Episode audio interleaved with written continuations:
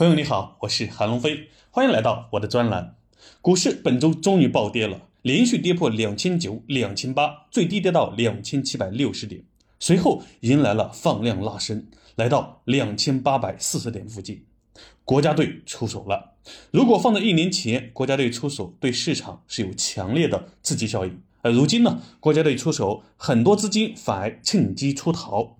看来呀，是投资者的心被伤了。自从二零二三年八月二十八日四箭齐发大利好政策出台，开盘即高点后，那人们已经有了应激反应。随后的几个月，国家队每次出手的结果都是一出手就下跌。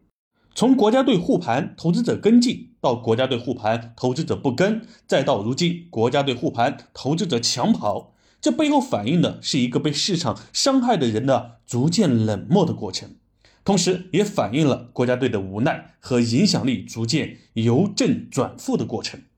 这些政策的背后，突出了市场的力量之强大。在市场面前，政策的作用有时是如此的渺小。西方自由市场派认为，应该顺应市场规律，让其自然破灭、自然拉起。如果施以外力，往往适得其反。认为美国股市跌的时候一次跌够，涨的时候动力十足，就是自由市场派最佳案例。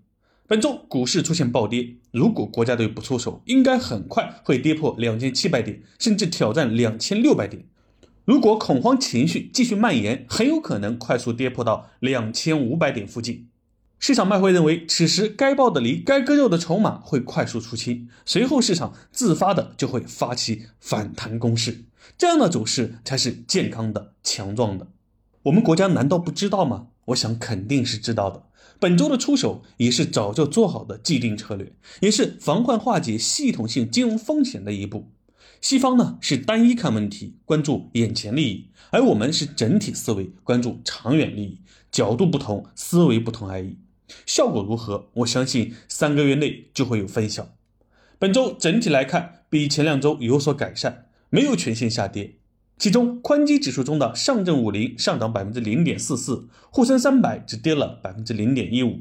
行业指数中，金融、通信、游戏出现上涨，分别上涨百分之一点六二、百分之一点九三和百分之一点二五。跌幅中，军工、新能源车、中证五百跌幅最多，分别下跌百分之七点零九、百分之三点五六和百分之三点五一。军工前几年私募比较青睐。我猜应该是和近期私募产品被动清盘有关。总的来看，不再是普跌行情了。金融股、权重股护盘，通信、游戏热门板块也有场内资金追逐，新能源、光伏也有机构资金进入。两千八百点的市场，似乎各路资金正在形成共识，等待市场确认是否还有意外风险后，相信共识将会越来越强。再来看一下本周两市成交额及涨跌幅情况。本周两市日均成交额为六千九百二十九亿元，上证指数下跌百分之一点七二，收于两千八百三十二点。本周最为恐慌，但按照一整周的时间来看，好像是和前几周一样。这也说明了一周看一次市场的人，会比一天看一次的人投资的更轻松，生活的更幸福。